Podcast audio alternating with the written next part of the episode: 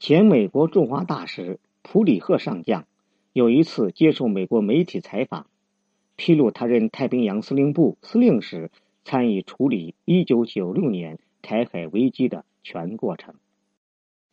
1995年，时任美国总统的克林顿迫于国会亲台势力的压力，允许李登辉访美。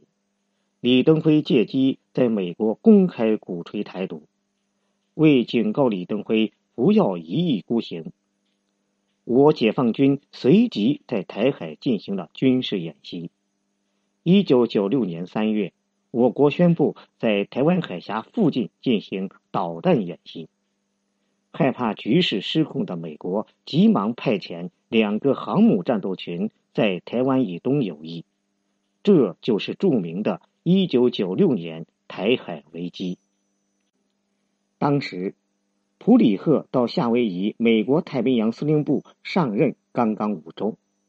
他回忆说：“华盛顿的时间比夏威夷早六个小时。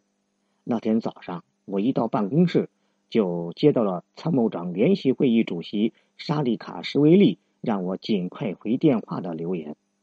几乎就在那时。”我看到了助手放在办公桌上的情况报告，我觉得不妙，这会成为导火线，我们得采取行动。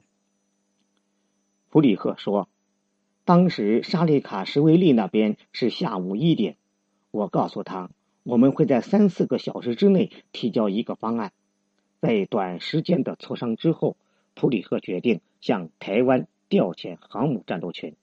他说。”我们当时在菲律宾部署有独立号航母战斗群。那天下午，我命令这些战舰向台湾东部移动，而不是向中国大陆这边。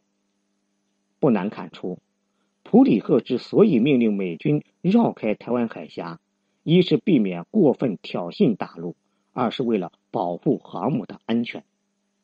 令人惊讶的是，在调动独立号时，他们对下一步怎么做心里一点底都没有。后来的国防部长佩里对普里赫说：“派遣一组航母舰队还不够，需要再派一组。”于是他们又从波斯湾调来尼米兹号航母战斗群。航母调遣完毕后，美军开始评估大陆可能的反应，大陆会不会借此对台动武，成为美国白宫和国会争论的焦点。当时，共和党议员们。趁机宣扬中国威胁论，给克林顿出难题。克林顿政府则认为，美军的行动应有所收敛，否则两国关系将倒退到敌对状态。普里赫说：“我们按兵不动，密切注视着局势。我们肯定大陆不会攻打台湾。在向台湾派遣航母战斗群的同时，美国也通过相关渠道。”警告台湾当局不要轻举妄动。